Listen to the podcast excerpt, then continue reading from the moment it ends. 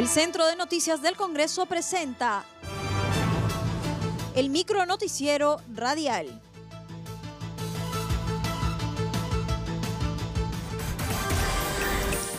¿Cómo están? Los saluda Claudia Chiró, que hoy es martes 9 de junio y estas son las principales noticias del Congreso de la República.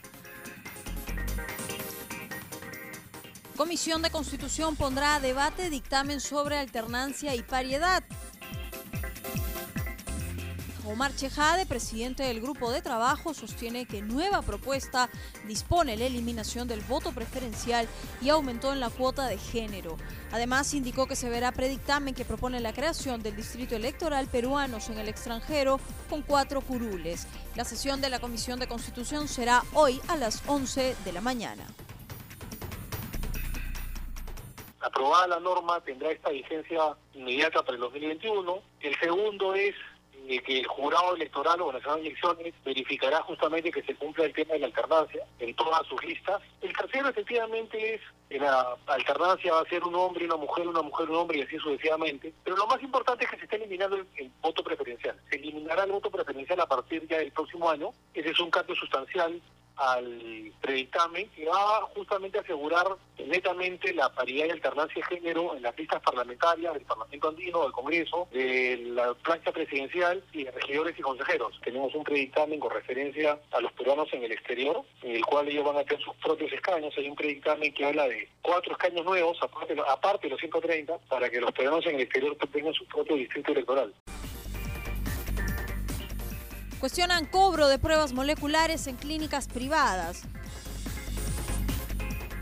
El jefe del Instituto Nacional de Salud, César Cabezas, y el Superintendente Nacional de Salud, Manuel Acosta Sal, se presentaron ante la Comisión Especial de COVID-19 a fin de explicar el flujo de la aplicación de las pruebas moleculares por parte de las clínicas privadas.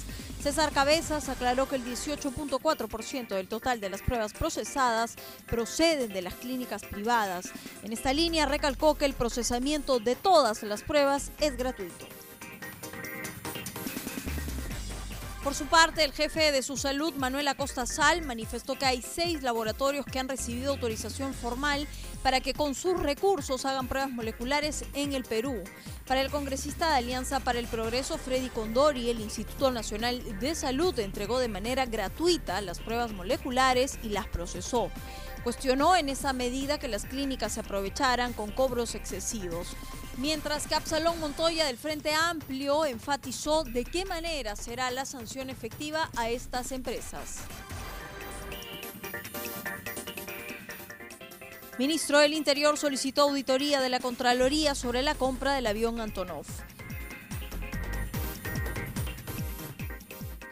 Comisión de Defensa Nacional se presentó el ministro del Interior Gastón Rodríguez, quien informó sobre el proceso de adquisición de las aeronaves, avión Antonovan 178 de procedencia ucraniana, así como de dos helicópteros adquiridos para recuperar la capacidad operativa de la Policía Nacional del Perú.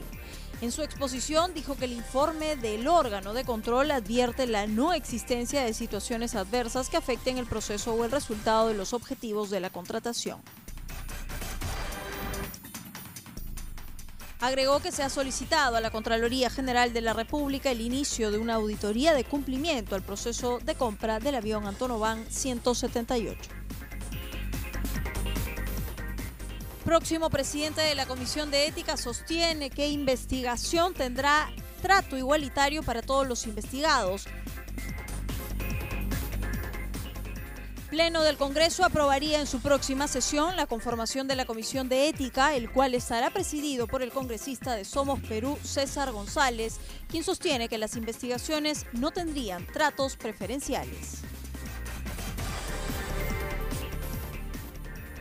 Efectivamente, nos hemos comunicado con la mesa directiva y nos indicaron que para este pleno se debe estar aprobando la conformación de los cuadros de miembros de la Comisión de Ética y otras dos comisiones más que todavía no se han conformado a la fecha. En el caso de la Comisión de Ética, nosotros vamos a trabajar con las herramientas normativas. Tampoco podemos nosotros salirnos de la norma. Entonces, dentro del principio de legalidad y restricto respecto a la Constitución, tenemos que trabajar también respetando el debido proceso y la legítima defensa, el derecho a la defensa que todos tenemos. Es así que vamos a ser muy respetuosos de la norma actual que tenemos Si nos salimos de la legalidad, eso quiere decir que damos una puerta abierta para que los este, infractores lleguen a otras instancias, en este caso ya a otras instituciones como es el Poder Judicial, mediante diversas acciones jurídicas establecidas, pero desde ya eh, puedo decir de que el trato va a ser para todos de manera igualitaria. No va a haber preferencias ni tampoco aquella mención que se hacía antes al anterior Congreso que Otorongo no come Otorongo. No, aquí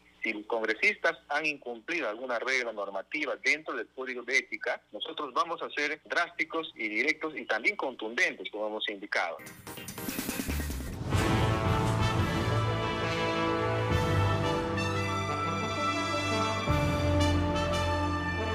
Hasta aquí el micro noticiero radial del Centro de Noticias del Congreso, una producción de la Oficina de Comunicaciones. Los invitamos a visitar nuestras redes sociales y sitio web www.congreso.gov.pe.